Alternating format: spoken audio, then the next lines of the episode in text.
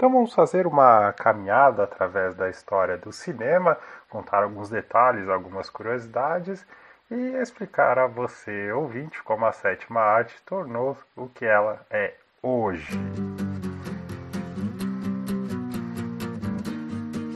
Fala galera do 24 Frames por Café, sou Maico Oliveira, está começando mais um episódio do nosso podcast. Esse episódio será um tanto quanto diferente. Irei contar aqui a história do cinema. Hoje, mais precisamente, como surgiu essa questão da imagem em movimento.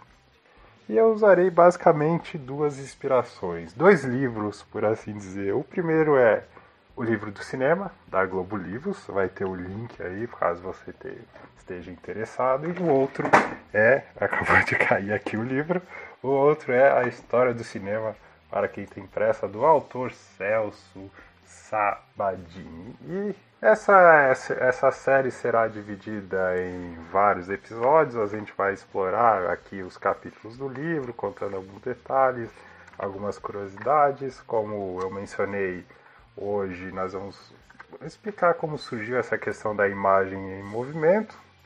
Nós vamos passar pelo, pela guerra de patente, as consequências da Primeira Guerra, que levou os Estados Unidos a ser o grande centro do, do cinema mundial. Falaremos sobre o expressionismo alemão, o impressionismo francês, o cinema soviético e por aí vai, até chegar ao cinema atualmente. Então, é isso. Vamos lá. Primeiro que essa a arte de contar histórias através de imagens em movimento remonta à época da pré-história.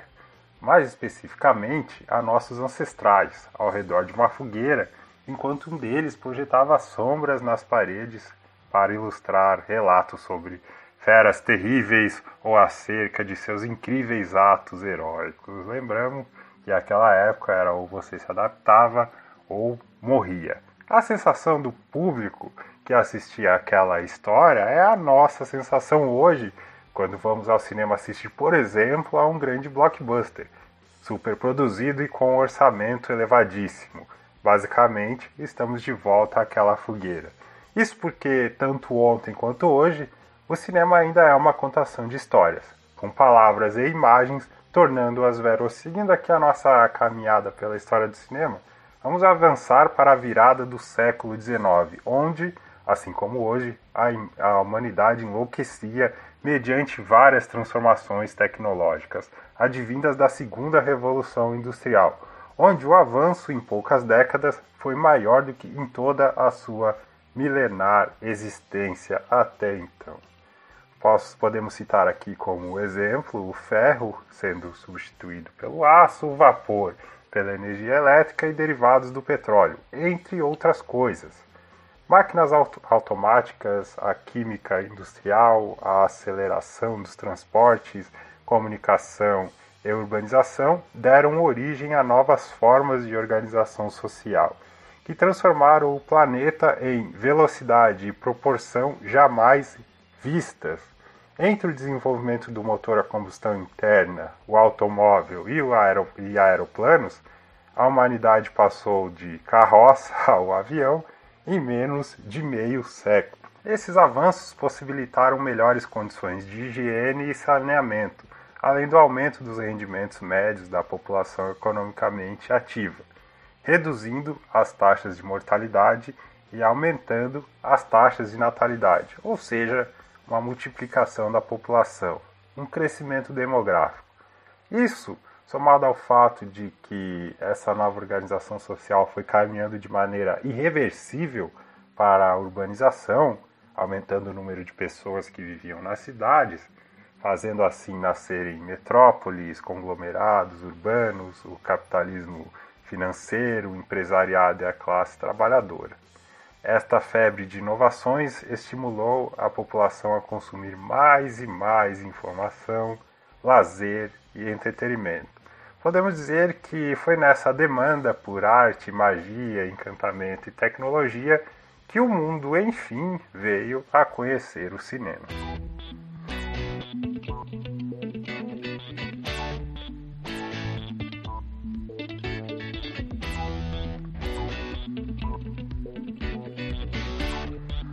Olha só, assim como muitas coisas, não é possível determinar uma única paternidade para o cinema, já que todas as técnicas, métodos e componentes para realizar a captação de imagens foram se desenvolvendo ao longo do tempo, passando durante os anos em várias mãos de diferentes nacionalidades.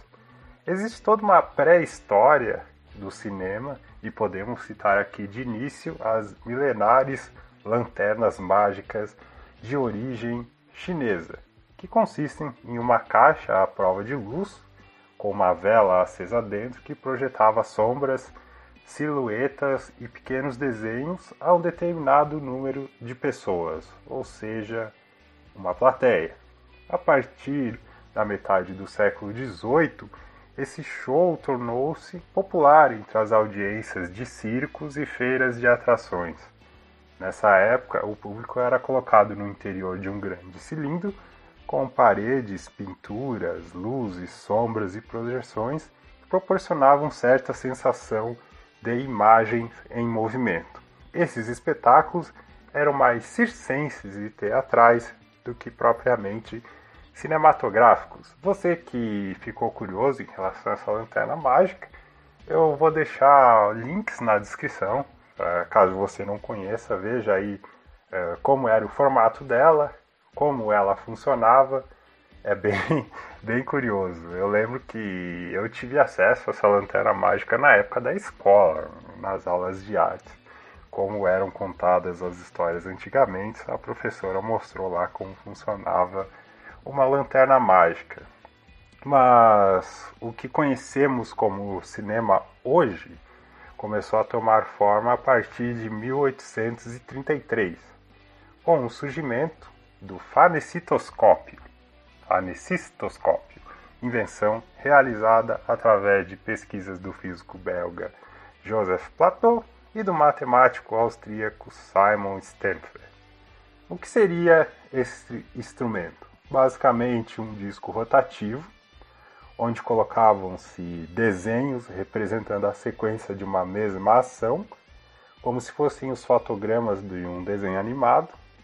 Entre cada ilustração abria-se um pequeno recorte onde o olho humano enxergava a projeção. Levando-se esse aparelho para a frente de um espelho, o disco era girado a toda velocidade e o observador colocado atrás do disco via o desenho se movimentar, via espelho, através de tais recortes. Falando de maneira prática, para você que não conhece esse aparelho, também vai ter um link aí na, na descrição do podcast. Ele é um disco, como foi falado, e tome-se como exemplo um casal dançando. Existem vários movimentos. O casal ele vai dar um passo para a esquerda, passa para a direita, vai levantar o braço, vai abaixar o braço. E uh, esses movimentos são colocados em sequência, e como você pode observar no vídeo que eu vou deixar linkado, quanto mais rápido for, uh, como eu posso dizer, uh, movimentado o disco, maior a sensação de realismo, de movimento que o espectador terá. Quanto mais lento, você percebe que existe ali um disco girando. Quanto mais rápido, você tem a sensação de um único desenho se movimentando. A partir da invenção da fotografia em 1823, mas abro uma observação aqui que assim como o cinema ela passou por várias digitais, mas em 1823 ela foi atribuída ao francês Joseph Niepce, que captou uh, uma mesa após 14 horas ininterruptas de exposição à luz. Após a invenção da fotografia, os inventos de simulação de imagens em movimentos que até então usavam pinturas e desenhos aprimorados, mas eram pinturas e desenhos, passaram a usar representações fotográficas. O que diferencia é, dos desenhos é que aumenta assim sensivelmente a ilusão de realidade. Surgiram então fenacistoscópios e similares com fotos ao invés de desenhos. Chegamos ao ano de 1872 e aqui temos uma história interessantíssima. Por quê? O fotógrafo inglês Edward Muybridge foi contratado pelo então governador da Califórnia, o Leland Stanford, para provar que um cavalo chegava a tirar de uma só vez as quatro patas do chão durante o galope. Qual o motivo de tudo isso? Uma aposta. A ideia era comprovar o feito por uma rápida sucessão de fotos, já que o olho humano não possuía e não possui a acuidade necessária para tal observação. Munido de 24 câmeras instalado de forma paralela, ou melhor dizendo, na lateral do circuito a ser realizado pelo cavalo, câmeras essas com disparadores automáticos, Muybridge realizou a encomenda do governador, que venceu a aposta. Além disso, o fotógrafo percebeu que duas dúzias, ou seja, 24, olha o nosso número aí, 24 fotos tomadas em um curto espaço de tempo e exibidas rapidamente em sequência, conseguiam a ilusão de um movimento razoavelmente satisfatório. Interessante registrar aqui que oito anos depois o fotógrafo realizou uma exibição de seus é, experimentos em uma reunião da San Francisco Art Association, noticiada com otimismo pelo jornal San Francisco Alto em 9 de maio de 1880, abro aspas aqui para o jornal, o senhor Muybridge traçou os fundamentos de um novo método de entretenimento. E nós prevemos que esta lanterna mágica de fotografias instantâneas irá dar a volta ao mundo civilizado. Cabe aqui a observação de que os experimentos de Muybridge foram inspirados nos trabalhos de um inventor francês, francês chamado Etienne Jules Marais, que, ao pesquisar os movimentos dos animais, concebeu o fuzil fotográfico, um aparato, como diz o próprio nome em formato de espingarda, que em vez de balas disparava 12 fotos por segundo em um disco rotativo. Bom, aqui um rápido registro interessante. Não foi só na Europa que foram desenvolvidos eh, estudos a respeito, estudos e pesquisas a respeito de imagens em movimento. Nos Estados Unidos, Thomas Alva Edison, sempre ele, já rico, famoso inventor, você sabe, da lâmpada elétrica, do microfone, do fonógrafo, também colocou sua equipe a serviço dessa empreitada. Diz a lenda que ainda em 1887 ele teria conseguido colocar imagens em movimento através de um rolo perfurado, mas teria abandonado as suas pesquisas por acreditar que, como não tem som, não despertaria interesse algum. Dois anos depois, em 1889, curiosidade, ano em que a família real deixou o Brasil, Edison designou seu assistente, William Kennedy Dixon, para dar continuidade à pesquisa. Especialista em óptica e fotografia, Dixon já havia desenvolvido um sistema que denominara Cinetophonograph, formado por uma câmera, chamada então de Cinetograph, capaz de sensibilizar uma película de celuloide de 35 mm de largura, desenvolvida é, por George Eastman, o fundador aí da Kodak, e com quatro perfurações de cada lado do fotograma. O filme resultante, com cerca de 15 metros, era então exibido dentro de uma caixa de observação individual, chamada de cinetoscópio, dotada de uma manivela que por sua vez se encontrava acoplada a um fonógrafo. Essa engenhoca, esse invento, proporcionava a um único espectador, uh, por vez, aproximadamente 90 segundos de cenas não maiores que um cartão de visita. Aconteceram exibições públicas desse experimento, ainda que for inventado em 1889 e apresentado ao público dois anos depois, a primeira exibição comercial do cinetoscópio ela só aconteceu em abril de 1894 em Nova York. Dez caixas dispostas em duas fileiras por 25 centavos de dólar, os curiosos poderiam apreciar cinco filmes de aproximadamente 90 segundos cada. primeiro dia atraiu uma pequena multidão, calculada em 50 pessoas, e o faturamento foi de aproximadamente 120 dólares. Registra-se, e é possível encontrar na história, na internet, nos livros e afins, muitos norte-americanos considerando Thomas Edison como o inventor do cinema em 1891. Porém, é, existe uma outra gama de historiadores de outras partes do planeta que discordam que o cinetoscópio não é o marco inicial do cinema. E quais seriam os motivos? Primeiro, que a observação do filme era individual e não coletiva, através de uma projeção. E segundo, o que seu invento tinha um caráter muito mais experimental do que propriamente comercial, tendo contribuído um pouco para o desenvolvimento efetivo do cinema.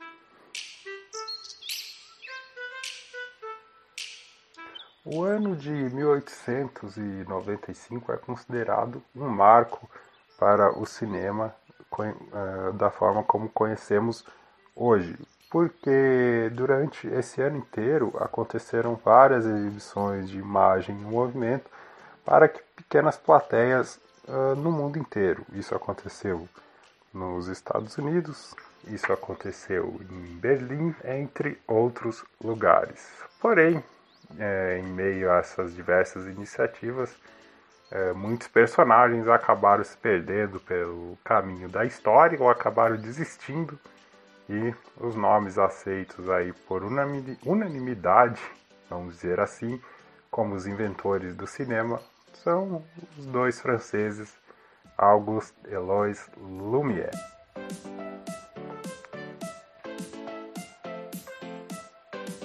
Sócios e herdeiros de uma bem-sucedida empresa do ramo fotográfico, os irmãos Lumière conheceram o cinetoscópio de Thomas Edison em uma exibição em Paris no ano de 1894. Conta a história que essa exposição era muito bem vigiada. Thomas Edison tinha toda uma preocupação em cima de seus inventos. Porém, os irmãos Lumière subornaram o segurança conseguiram um aparelho para eles e trabalharam no aperfeiçoamento do mesmo. Enfim, é o que diz a história. Após alterações no cinetoscópio, em 13 de fevereiro de 1895, eles requereram a patente do invento, agora batizado de cinematógrafo. Basicamente, uma caixa de madeira equipada com uma lente em sua parte dianteira e uma pequena manivela do lado direito. No link da descrição desse podcast você pode encontrar tanto as fotos do cinetoscópio quanto a foto do cinematógrafo. Em relação ao seu concorrente, o cinematógrafo se mostrou mais leve, preciso, compacto e fácil de operar. Além do mais, era capaz de não apenas filmar, mas de projetar o filme, permitindo a exibição coletiva com grande facilidade e maior qualidade, deixando de vez o cinetoscópio para trás. A primeira exibição pública do cinematógrafo foi em 22 de março de 1895. Já a sua, entre aspas, premiere foi a 28 de dezembro de 1895. Vale registrar no Salão Indiano subsolo do Legan Café, na Boulevard des Capucines, número 4, centro de Paris. O ingresso custava um franco, moeda local. A sessão teve aproximadamente 20 minutos e foram exibidos curtas produzidos pelos irmãos Lumière, entre eles A Saída dos Operários da Fábrica Lumière, considerada a primeira produção dos irmãos. Essa exibição foi o que diferenciou os irmãos Lumière dos inventores pregressos. Isso porque, além de possuírem equipamentos inferiores, os outros concorrentes estavam focados no aspecto científico das imagens em movimento, enquanto os irmãos perceberam o potencial da atividade ligada ao ramo do entretenimento. Essa sessão do dia 28 de dezembro foi considerada um grande sucesso e os irmãos saíram divulgando a novidade por todo o mundo, inclusive com um funcionário das indústrias Lumière viajando para vender a facilidade de operação do cinematógrafo a qualquer pessoa, a qualquer canto do planeta. Eles não vendiam os filmes e equipamentos para quem se disponibilizava a exibi-los, eles operavam em um sistema de concessão, em que os lucros das bilheterias eram divididos meio a meio com os concessionários, algo parecido com o que existe hoje. Em apenas 18 meses, a empresa já oferecia um catálogo de mais de mil títulos e os negócios prosperaram. Até 1897, ano em que os Estados Unidos impuseram restrições alfandegárias aos produtos cinematógrafos franceses, algo que não é novidade até hoje em dia. O cinema se espalhou com muita rapidez por todo o planeta, registrando projeções pioneiras em vários locais distantes da Europa, passando por África do Sul, passando por Cuba, Tailândia, Japão, o nosso Brasil e Coreia em 1900. Esses primeiros anos do cinema, como conhecemos hoje, ele era composto de produções cinematográficas pequenas, pequenos curtas-metragens, mostrando algo simples, banal, o vai e vem das ruas, movimento de pessoas, de carros, de trens, passando diante das lentes. Um exemplo é, o curta Demolição de um Muro, de 1896, é simplesmente o registro de uma demolição de um muro da fábrica Lumière. Porém, como era uma novidade para aqueles tempos, essa magia foi suficiente para atrair a atenção do público, independente do eventual conteúdo dos filmes. Com a técnica já compreendida e dominada, foram produzidos timidamente alguns curtas não documentais, ou seja, que não eram registro da realidade cotidiana, ou seja, ficção, com ideias simples e muitas vezes cômica, onde, por exemplo, em 1897, um garoto pisa em uma mangueira de jardim, represando a água, para depois soltá-la de uma vez só no rosto de um distraído jardineiro. A partir de 1896, com o desenvolvimento de um projetor com capacidade para rolos maiores, tem início um processo tímido, rudimentar de montagem que resulta em filmes de maior duração por meio de uma simples colagem dos rolos. Bom, como vocês podem perceber, nos primeiros momentos do século XX, o cinema estava inventado e difundindo, difundido mundialmente como técnica, porém não como linguagem, já que os primeiros filmes pouco diferiam de meros cartões postais em movimento, com cerca de 50 segundos de duração. Os cineastas, cinegrafistas, eles limitavam-se a fixar a câmera em algum lugar, supostamente interessante, apontar lentes para algo que se movia e rodar a manivela. Plano único, sem cortes, Bom, nós vimos hoje que pessoas como Thomas Edison e os irmãos Lumière viabilizaram o cinema como técnica. Mas quem seria a pessoa que elevou o cinema à categoria de arte e espetáculo? Bom, isso é papo para outro podcast. Eu posso te garantir que iremos, entre outras coisas, fazer uma viagem à Lua.